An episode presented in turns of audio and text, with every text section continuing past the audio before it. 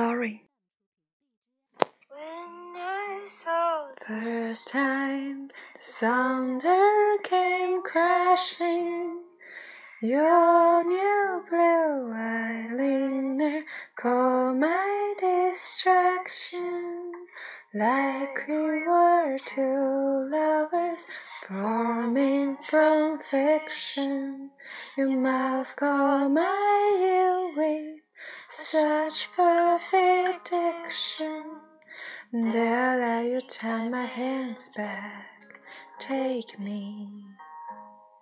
On a rain with a Saturday morning.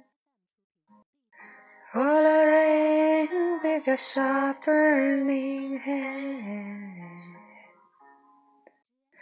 We fell asleep in, in back of the way house.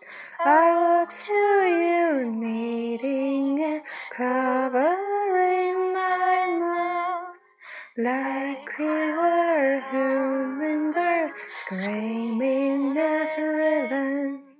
They start to move me to fatten to table. There you take me under table. On a rain on a Saturday morning.